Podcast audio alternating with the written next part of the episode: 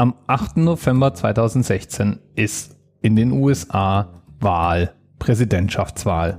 Und wer nicht gerade unter einem Stein gelebt hat in den letzten Monaten, der weiß, dass die Wahl dieses Jahr Geschichte schreiben wird. Und zwar ganz egal, wie sie ausgehen wird. Entweder haben die Amerikaner danach eine Frau als Regierungschefin, das wäre dann auch ein erstes Mal. Die hatten noch nie eine Frau an der Spitze ihres Landes. Oder sie haben einen Populisten von beispielsloser Machart an der Macht, der die letzten Monate damit zugebracht hat, auch das letzte bisschen Respekt aus dem Präsidentschaftswahlkampf und der Kandidatur zu entfernen. Ich muss ja sagen, ich verfolge das jetzt seit Monaten und bin völlig fassungslos, wie wenig Fakten eine Rolle spielen und wie offensichtlich das in diesem Wahlkampf wird.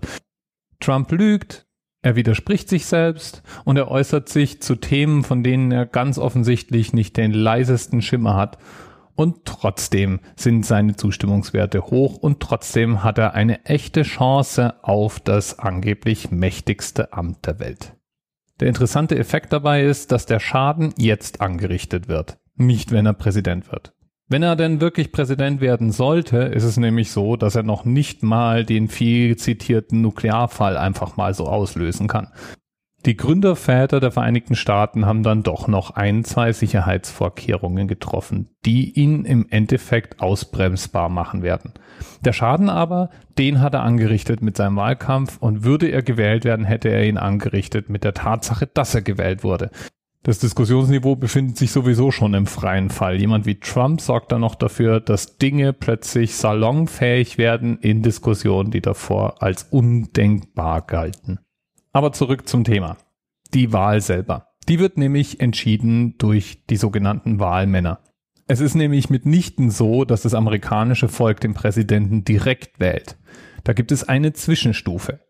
Es ist nämlich so, dass bei den Wahlen in den einzelnen amerikanischen Bundesstaaten im Endeffekt bestimmt wird, wer denn die Wahlmänner sein werden, die später im sogenannten Electoral College die eigentliche Präsidentschaftswahl durchführen. Die werden dann eben von den jeweiligen Parteien gestellt. Wie viele Wahlmänner das sind, das hängt von der Größe des Staates ab. Kalifornien etwa entsendet 55 Wahlmänner und Wahlfrauen. Delaware hingegen hat gerade mal drei. Jetzt ist es zwar so, dass diese Wahlmänner und Wahlfrauen im Grunde dann die eigentliche Präsidentschaftswahl durchführen, aber wie sie das machen, das ist zum Teil reglementiert. Manche Bundesstaaten haben zum Beispiel die Regelung, dass alle Wahlmännerstimmen an den Präsidentschaftskandidaten gehen, der die meisten Stimmen in diesem Bundesstaat erhalten hatte. Das ist das sogenannte The Winner Takes It All Prinzip. In anderen Staaten wiederum werden die Wahlmänner und Wahlfrauen aufgeteilt, passend zu dem Wahlergebnis vor Ort. Dieses etwas seltsame System hat mehrere ganz wichtige Effekte. Zum einen interessieren sich Präsidentschaftskandidaten ganz grundsätzlich nur für die großen Staaten.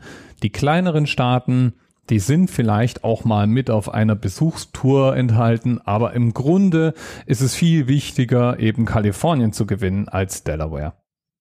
Ja, und dann ist es so, dass das Winner takes it all Prinzip dafür sorgt, dass unter Umständen in absoluten Zahlen ein Kandidat plötzlich gewinnen kann, der eigentlich gar nicht von der Mehrheit des Volkes gewählt worden wäre. Aber eben trotzdem die Mehrheit der Stimmen der Wahlfrauen und Wahlmänner erhalten hat. Im Grunde ist es also wie folgt.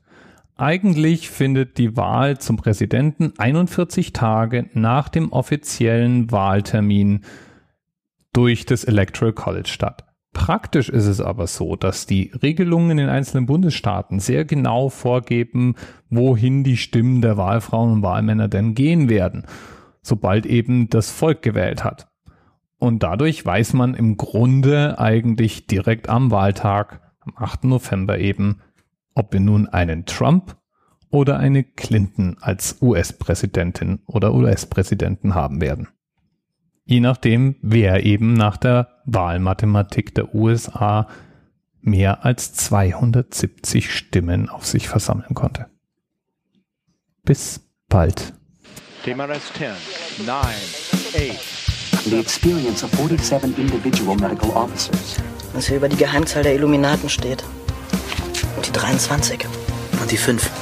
Wieso die 5? Die 5 ist die Quersumme von der 23.